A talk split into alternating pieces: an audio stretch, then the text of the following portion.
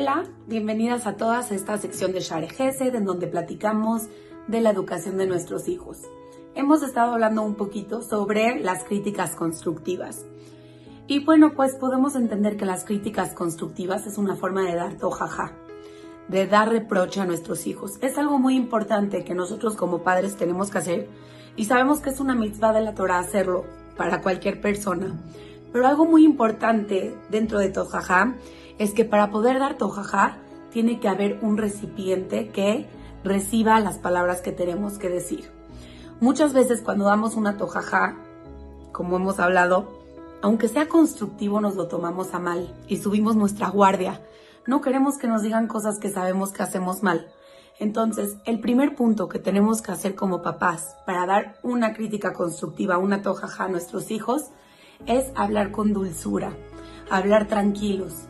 Cuando nosotros hablamos con dulzura, cuando hablamos de una manera bonita, con armonía, es mucho más fácil que haya un recipiente que va a obtener nuestras palabras. Pero en el momento en que nosotros nos ponemos impacientes o levantamos un poquito la voz o nos desesperamos, en automático con la persona que vamos a hablar va a subir su barrera y no nos va a querer escuchar. Ese es el punto número uno que tenemos que hacer. Si queremos darle una crítica constructiva a cualquier persona, primero que nada, tenemos que hablar de una manera bonita. ¿Cómo podemos hacer esta dulzura? Porque muchas veces confundimos la, la forma tajante con rudeza y no tiene que ser así. Por ejemplo, nuestro hijo hizo un error en vez de decirle estás equivocado o cometiste un error, así no se debería de hacer, porque se lo puedo decir bonito, pero igual es una rudeza para el niño decirle de esta forma. Lo que podemos hacer es pensar y decirle, oye, tal vez quisieras reconsiderar si lo que estás haciendo está correcto o no. Consideremos si lo que estás haciendo está bien hecho pero si le decimos, estás mal, estás equivocado, por más bonito que nuestras palabras salgan, el niño se lo puede tomar a mal. Tenemos que tener mucho cuidado porque nuestros hijos son mucho más que sus errores.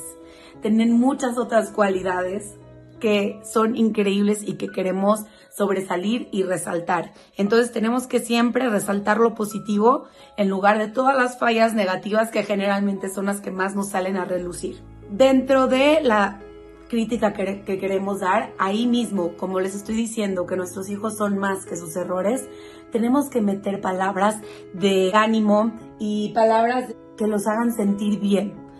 Palabras que los llenen a ellos de, de decir, ay, oye, sí valgo la pena, oye, sí vale la pena esforzarme, oye, yo puedo, yo lo voy a lograr. Cuando nosotros los motivamos metiendo alguna que otra palabra dentro de lo que lo que le queremos decir, le vamos a decir, ay, reconsidera lo que estás haciendo, tal vez te equivocaste, o tal vez no está correcto, o tal vez lo puedes hacer mejor.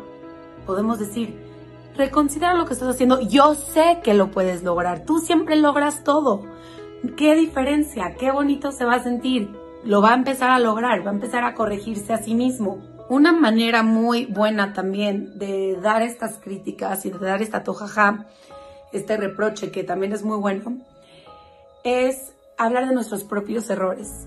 Sí, muchas veces cuando somos chiquitos idealizamos a nuestros papás y es algo muy bueno. Tenemos que tener en nuestra vida ejemplos a seguir. ¿Y quién no mejor que nuestros ejemplos de padre y madre? Y luego crecemos y vamos viendo cosas que tal vez de chiquitos no nos dábamos cuenta y de grandes sí. Pero es una oportunidad para nosotros como papás de ver qué tenemos que nosotros mejorar y también agachar la cabeza y decirle, ¿qué crees? Yo también me he equivocado. O hasta a veces a mí me ha funcionado cuando le tengo que dar un reproche a mis hijas y yo sé que se lo van a tomar a mal, les digo, no te preocupes, mi amor, cuando yo tenía tu edad, a mí también me pasó. A mí me pasó con este ejemplo, con este otro ejemplo, y esto les da a los niños como una sensación de que, ah, no soy la única persona que se equivoca. Mi mamá, que la veo hacia arriba, también a veces se equivoca y no pasa nada. Cuando les damos esta empatía, en donde también pueden tener esta conexión con nosotros, los hacemos que no pongan su barrera hacia arriba, sino que al revés la bajen y tengan más confianza con nosotros. Si ustedes se pueden equivocar, pues que yo me equivoque no es el fin del mundo. Entonces también es muy bueno hablar con nuestros hijos de nuestros propios errores. Y lo he platicado en otras plataformas con ustedes, en donde les digo que Muchas veces queremos hacer una conexión con nuestros hijos cuando nos está diciendo su sentir. Pero le decimos, hoy sí, te sientes muy triste. Yo lo sé, mi amor, lo siento muchísimo.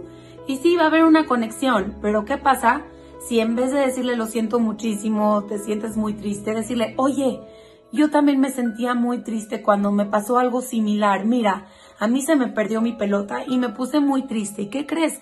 Lloré tres días. Pero después de esos tres días mi mamá me encontró una pelota en el jardín y me dijo, mira, ¿no es esta tu pelota? Y me puse muy feliz.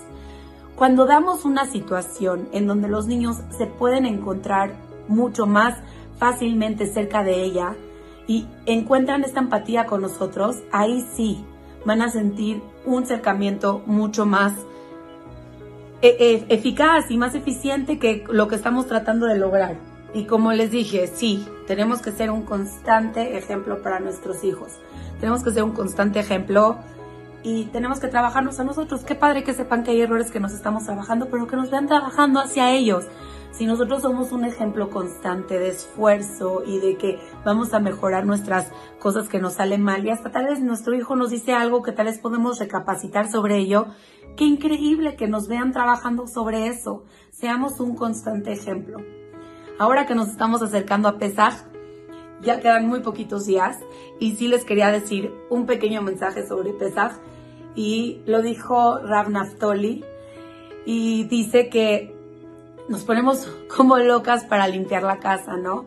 Nos ponemos a sacar todas las cosas de los closets, nos ponemos a limpiar todos los juguetes de nuestros hijos, pero dice algo muy importante.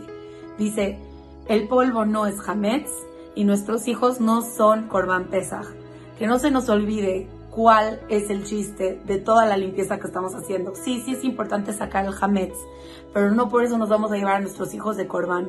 Qué increíble que puedan ayudar y apoyar en la casa a limpiar, pero no por eso vamos a estar malhumoradas, no por eso vamos a estar enojadas y no por eso vamos a alzar la voz de que ya había limpiado esa parte.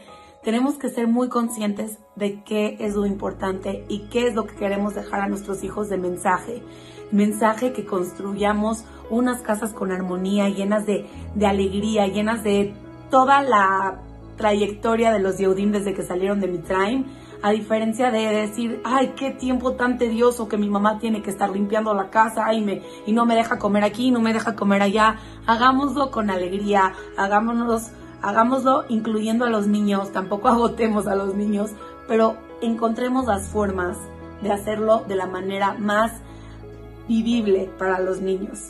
Nos vemos la próxima y Sameach.